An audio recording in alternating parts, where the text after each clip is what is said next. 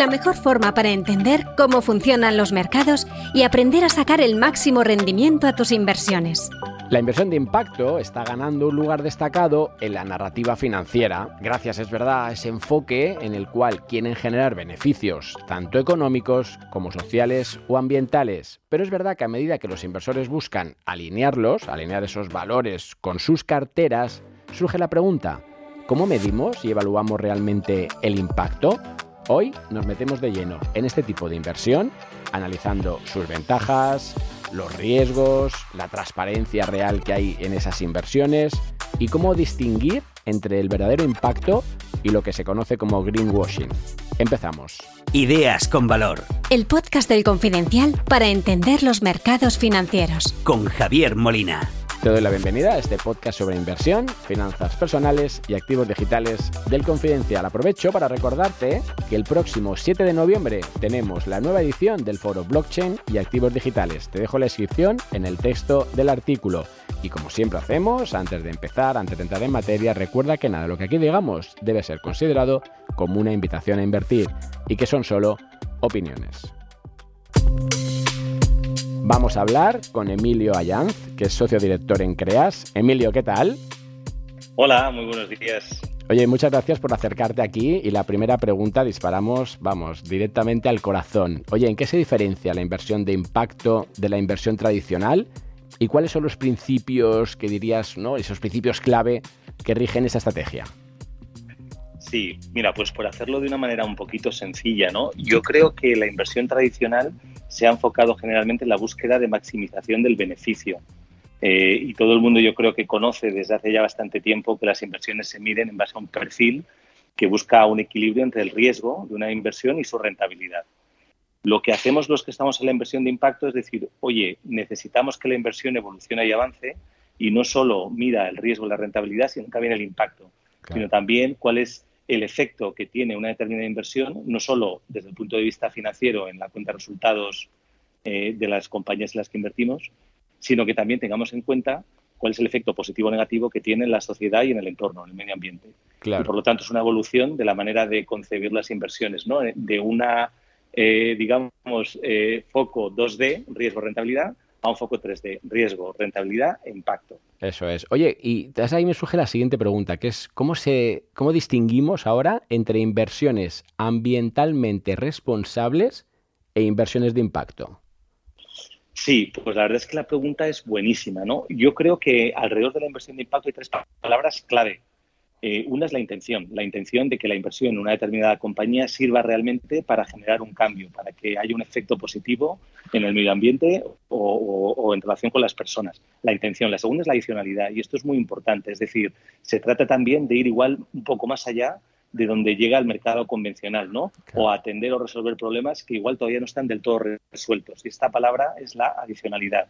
Y luego, por último, que yo creo que me lo vas a preguntar más tarde, pero tiene que ver, vale, y todo esto se mide, no se mide, se verifica, se audita, quién lo hace, cómo se hace, ¿no? Pero yo creo que hay esta, esta idea de la intención está bien, pero no basta, y se trata de ir un poco más allá. Yo creo que cuando hablamos del impacto hablamos de, eh, de que realmente buscamos eh, generar un efecto positivo en las personas o y en el medio ambiente. Hay una intención clara de buscar este, este beneficio, ¿no?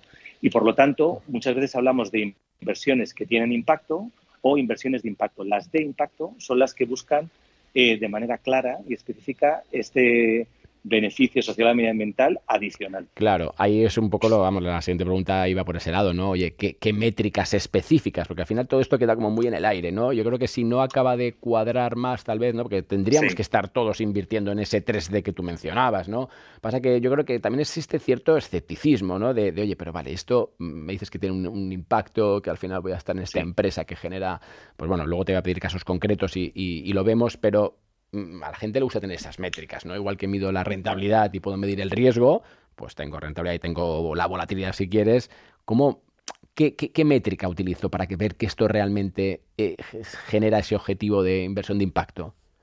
Sí, déjame lanzar un par de mensajes, ¿no? Yo creo que el primero es un poco de paciencia y entender que estamos construyendo un lenguaje común eh, para que la gente pueda verdaderamente, como dices tú, entender qué métricas, en qué casos, qué sí, qué no. Es decir, la inversión de impacto relativamente joven, nació como concepto en el año 2007 yo creo que ha habido un boom a partir del 2015 con los Objetivos de Desarrollo Sostenible, también un poco a partir de la pandemia y toda la regulación de la taxonomía europea, etcétera, que ha venido en los últimos años y con las políticas de la Unión Europea sobre el Green Deal, etcétera, sobre todo en, en, impacto medioambiental, pero estamos, digamos, un poco a nivel nacional y a nivel global construyendo un lenguaje común, construyendo frameworks de trabajo y métricas que puedan ser comparables eh, entre industrias y entre compañías, ¿no? Y además estamos empezando a trabajar en la auditoría y en la verificación del impacto. ¿no? Entonces eso está sucediendo, es decir, de ser consciente de que la industria eh, pues está desarrollando, está madurando, se está consolidando también en buenas prácticas. Respecto de qué métricas, bueno, nosotros un poco trabajamos eh, con frameworks de análisis más o menos estándares. Para cada inversión trabajamos con los equipos directivos en función de su business plans en cuáles son los KPIs, las métricas que tiene sentido medir para saber si realmente la compañía está o no consiguiendo el impacto eh, que queremos que se consiga. Y luego estas métricas, es verdad que cuando uno hace un poco mirada de zoom transversalmente a según qué problemas o qué industrias, pues empieza a haber cierta transversalidad, ¿no? Y hay repositorios de métricas eh, a partir de IRIS, ¿no? que es un, repositorio, digamos, un poco con carácter mundial, eh, o hay métricas que eh, por ejemplo, cuando hablamos de reducción de la huella de CO2, etcétera, que empiezan a ser comparables en determinados sectores o en determinadas compañías. ¿no? Entonces, yo creo que aquí hay varios mensajes. Industria en desarrollo, trabajando en lenguajes comunes, inicio de auditorías y verificaciones de impacto y luego inicio de transversalidad alrededor de ciertas métricas en el impacto medioambiental es más sencillo porque igual hablamos de conceptos un poco más cuantificables, en impacto social es un poquito más complejo, pero en cualquier caso, digamos que hacia ahí estamos avanzando. Venga, vamos a ir bajando para, para luego llegar a... Vamos a ir bajando. Exacto, vamos a ir bajando todavía un poquito más, pero antes me surge otra duda, ¿no? A caballo de lo que decías entre una y otra respuesta a las preguntas anteriores, y es, oye, ¿Cómo se gestionan a nivel global? ¿Vale? Te hablo. Luego ya en casos concretos podemos incluso matizarlo o aprovechas y, volvemos sobre esta pregunta que me parece que es importante. ¿Cómo gestionas tú como gestor, como selector, como al final que estás impulsando este tipo de, posicionamiento, los conflictos, los posibles conflictos entre el rendimiento financiero y el impacto social o ambiental en las inversiones?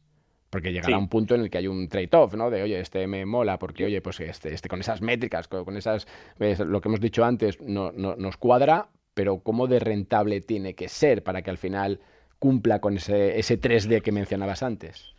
Totalmente. Mira, yo creo que hay que hacer una distinción que es entre el mundo de los mercados líquidos y el, o de las inversiones líquidas y el mundo de las inversiones ilíquidas. Creas, y Emilio que aquí habla, o sea, yo, estamos en el mundo de las inversiones ilíquidas.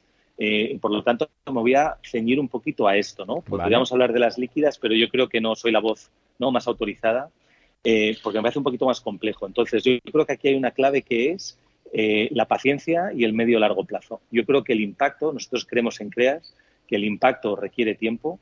Hay algunas soluciones que están más market ready que otras y efectivamente en el medio plazo el impacto es una palanca de creación de valor. Creo que muchas compañías valdrán más precisamente porque tienen el impacto eh, en cuenta, porque sus decisiones empresariales, sus decisiones de productos, sus decisiones de mercado, etcétera, etcétera, están gobernadas por esta mirada que incluye a las personas o el entorno. Y esto va a tener efecto en el, en el medio y largo plazo. De hecho, habrá exits o habrá muchos exits, o casi todos los exits, digamos, tendrán en cuenta estos aspectos. ¿no? Nosotros lo, lo hemos visto ya y lo estamos empezando a ver. Eh, a tu pregunta de, hoy, ¿en el corto plazo hay trade-offs? Yo creo que la respuesta es sí. Y creo que es bastante honesto decirlo, ¿no? Por lo menos nosotros desde luego nos hemos visto ante situaciones donde efectivamente uno puede tirar por una calle. Entonces yo creo que aquí es muy importante otro concepto, que es el alineamiento, ¿no? Eh, el alineamiento de intereses entre los accionistas de una compañía, es decir, entre los emprendedores o los empresarios que promueven un proyecto, entre sus inversores, tanto actuales como futuros, ¿no?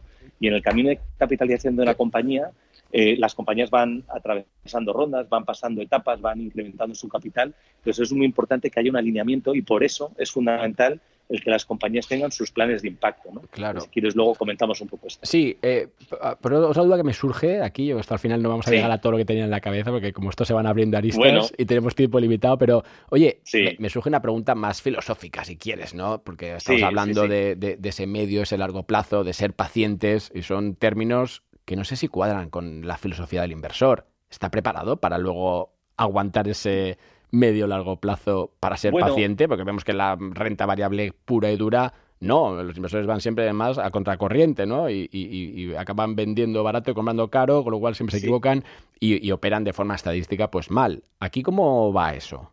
Bueno, yo, yo creo que si, si me preguntas un poco en el Emilio, si te pusieras el gorro de un inversor que invierte en renta variable, en mercados líquidos, etcétera, ¿qué pasa? Que en, los mercados líquidos no puede, haber, no puede haber impacto. No, no, la respuesta es que sí, ¿no? Yo creo que depende un poco de qué tipo de sectores, a qué tipo de compañías, para hacer qué tipo de planes, qué tipo de soluciones. Pero es verdad que el conflicto del que hablábamos es mucho más manifiesto y mucho más patente y puede ser objeto de mucha más dificultad a la hora de conciliar cuando uno tiene la presión de dar resultados en el corto plazo, trimestre a trimestre. Yo creo que esa presión, los que invertimos en inversiones ilíquidas, donde el éxito, la desinversión, ¿no? Se está planteando a cuatro, seis, siete años vista, pues yo creo que eso nos permite un margen de actuación y de trabajo pues mucho más sólido y desde luego que yo creo que nos evita eh, ciertos conflictos que sí que se dan en el corto plazo o se pueden dar, ¿no? No digo que siempre se den. Y luego no es lo mismo invertir en sectores que, digamos, están eh, más orientados al impacto, donde hay igual más madurez en los mercados, que estar tratando de impulsar soluciones más innovadoras o compañías, digamos, que están evolucionando, están transicionando, con lo cual yo creo que el mundo de la renta variable da claramente para, para otra charla, para otro podcast. Eh, pero en el mundo de la, de la, inversión alternativa, de la inversión en fondos, eh, de capital riesgo o de capital crecimiento, un poco, eh, pues creo que sí que tiene sentido esto que estamos diciendo. ¿no? en el medio largo plazo no debería haber trade-offs. Eh, si hay trade-offs, entonces es que algo gordo, estructural, ha pasado y ha fallado. Y evidentemente creo que para eso están los consejos de administración, para eso están los planes de impacto, para entender y saber realmente a qué estamos dispuestos y a qué no. ¿no? y, creo que la, clave aquí está, perdona y acabo, que no quiero robar más tiempo, es en hacer una muy buena selección de las inversiones y tener muy claro con los planes de impacto y con los directivos realmente para qué estamos invirtiendo ¿no? y no hacerse trampas en el solitario y luego efectivamente las externalidades son las que son y las oportunidades pasan y a veces hay debates muy interesantes, pero claramente creo que para eso estamos los gestores, para honrar los mandatos que tenemos y para hacer una buena selección de compañías y de inversiones. Claro, al final ese 3D que decíamos se nos queda corto, eh, Emilio. Yo creo que, aquí no habrá que buscar un 4D ¿no? y poner ahí luego en el centro, en ese, cuatro, en ese cuarto vértice, si quieres, pues tal vez todo esto, ¿no? De, ese inversor, esa selección. Y, bueno, vamos a bajarlo. Oye, mm, vamos a bajarlo. Ahora ya sí, oye, ¿cómo es el proceso de selección cuando evalúas eh, con todo esto que hemos dicho? Que yo creo que nos sirve muy bien para, entender tu papel en ese, ¿no? en ese espacio tridimensional. Eh, ¿cómo, o sea, ¿qué, requisitos deben cumplir las empresas para que las, consideres ¿no? como un, vamos, para entrar en un portfolio de, de impacto? Dame esos detalles. O sea, ¿qué haces? ¿Cómo es ese proceso? ¿Cómo los... Porque al final es un tema sistemático, entiendo, ¿no? O sea, que, no obedece a, sentimiento ni a que te mole el proyecto, sino a que estás cumpliendo una serie de, reglas que, te, ¿no? que entiendo que fijas y que además deben ser vivas, ¿no? Ahora que estamos con todo el tema de inteligencia artificial, que, que debes ir modificando por el camino, pero ¿cómo es? Mira, absolutamente. Bueno, yo creo que aquí hay una, una bonita integración entre cómo origina un fondo y, por otra parte, cómo origina un fondo de impacto, ¿no? Entonces, eh, y luego que buscamos como inversores. Entonces, muy rápido con las dos primeras cosas, ¿no? El, o, la primera y la última, que buscamos como inversores, cómo origina un fondo en general y luego, al ser de impacto, qué hacemos. Nosotros creas diferente, que yo creo que es un poquito transversal y otros fondos creo que tienen un enfoque similar. Nosotros lo que buscamos es apoyar compañías que están en fases de crecimiento temprano, a partir de uno o dos millones de facturación, no necesariamente siempre y en todos los casos que estén en break-even, pero sí que haya claramente un camino de rentabilidad porque creemos que la inversión de impacto tiene que demostrar que es rentable ¿no? y que el capital debe sobrevivirse a sí mismo y ese es el, el, espacio donde nos sentimos cómodos porque además creemos que hay un hueco de mercado y especialmente en España de necesidades de capitalización para pymes que están en, este, en esta situación. ¿no?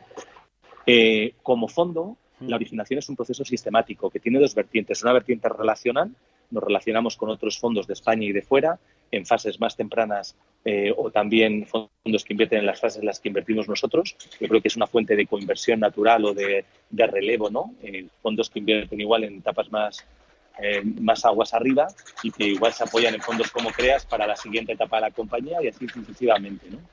hay relación con asesores, ¿no? M&As, asesores financieros, etcétera, que trabajan con compañías y que las ayudan un poco a levantar capital y a capitalizarse. Eh, conocimiento de CEOs y de un poco del, entorno y del ambiente de los emprendedores. ¿no? Y esto eh, yo creo que son un poco fuentes de cómo originamos de manera relacional. Y esto hay que nutrirlo, cultivarlo y hacerlo de manera sistemática. Luego está la inteligencia de trabajar en los verticales en los que queremos invertir, eh, entender cómo funcionan, qué problemáticas, cómo están avanzando, qué tendencias hay y hacer una búsqueda activa identificando compañías, utilizando bases de datos, utilizando bueno, pues diferentes medios eh, para poder identificarlas y de manera proactiva ir a las compañías. ¿no? Nosotros tenemos una visión de que el impacto lo queremos hacer en tres verticales, en los verticales que llamamos de empoderar, que es educación-empleo, de cuidar, que tiene que ver con y valga un poco la palabra, el cuidado de personas vulnerables, sobre todo mayores.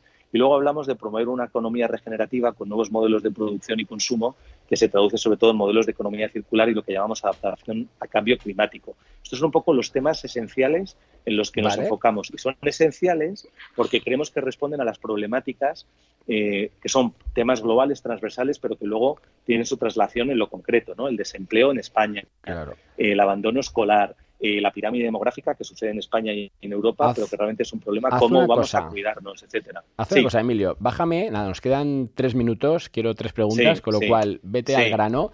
Eh, haz una cosa, para, que todo esto lo, podamos entender, por ejemplo, utiliza eh, la última empresa que has incorporado y hazme un resumen de cómo, por qué, qué métricas y qué esperas. Mira, no sé si es exactamente la última, pero es una de las, últimas impresiones de, acompañamiento de nuestro fondo actual, por ejemplo, es Kira. ¿no? Kira es una compañía que se dedica fundamentalmente a proveer servicios de cuidado a mayores eh, a domicilio. ¿no?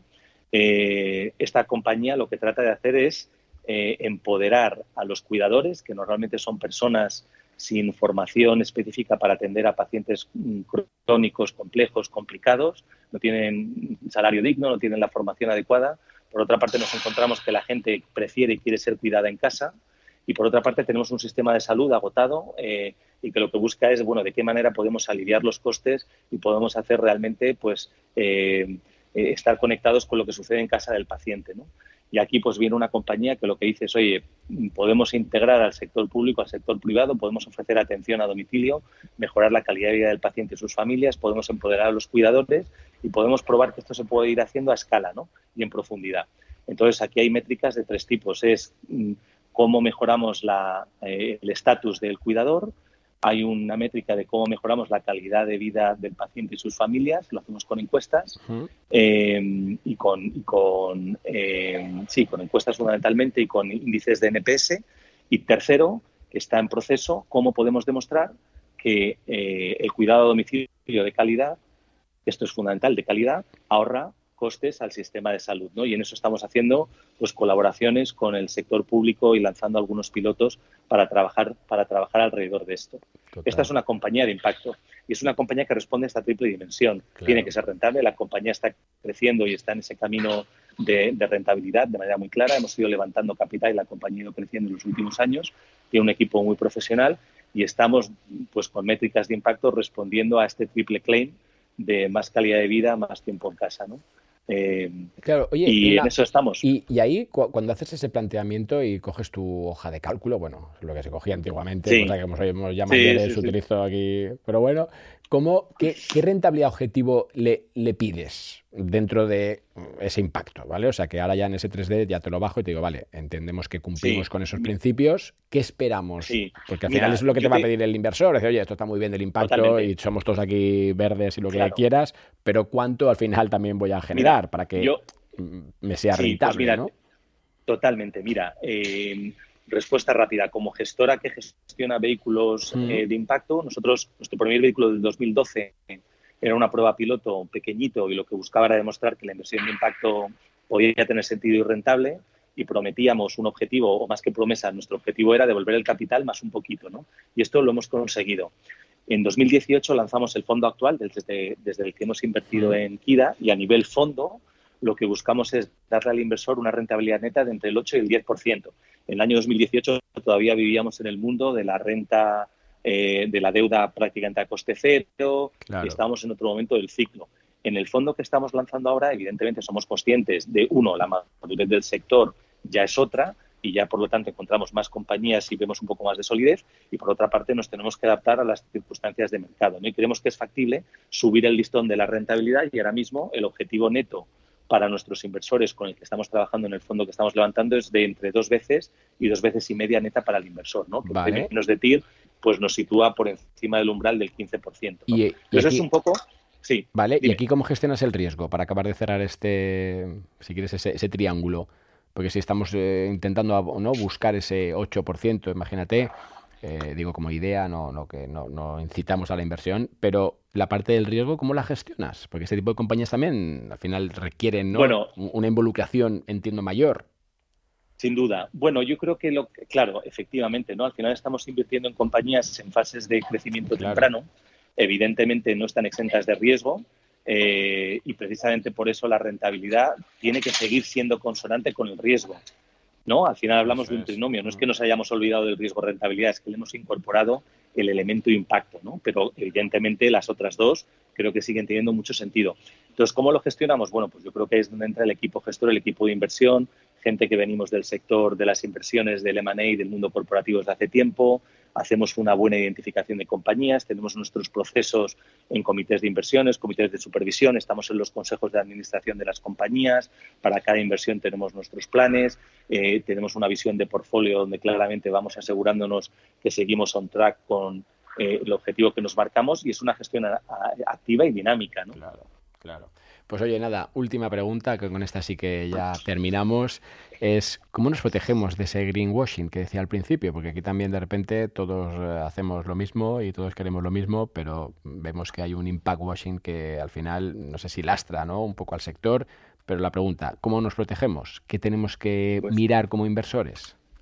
Pues bueno, yo Mira, creo que hablar de cosas bonitas es fácil, ¿no? Entonces, eh, con los hechos las cosas se demuestran, ¿no? Como decía o dice el dicho español, obras son amores y no buenas razones. Entonces yo lo, que le diría a los oyentes es que pregunten, que lean, que vienen a ver si los que hacen impacto tienen o no trayectoria en esto, cuáles son sus backgrounds, que entiendan cuál es la tesis de inversión que están dispuestos a apoyar, que cómo se va a medir ese impacto, con qué metodología, con qué framework. Entonces yo creo que esas son preguntas que una vez que las respondes, pues te pueden ir dando un poco más de confort, ¿no? Y creo que si yo extraemos algo de la charla de, de, hoy, creo que hay una diferencia grande entre la inversión de impacto, que la que busca es intencionalidad y adicionalidad, de la inversión con impacto, que tal vez tiene buenas métricas, pero creo que la inversión de impacto tiene que ir un poco más allá. ¿no? Entonces, que lean, que investiguen y que hagan preguntas.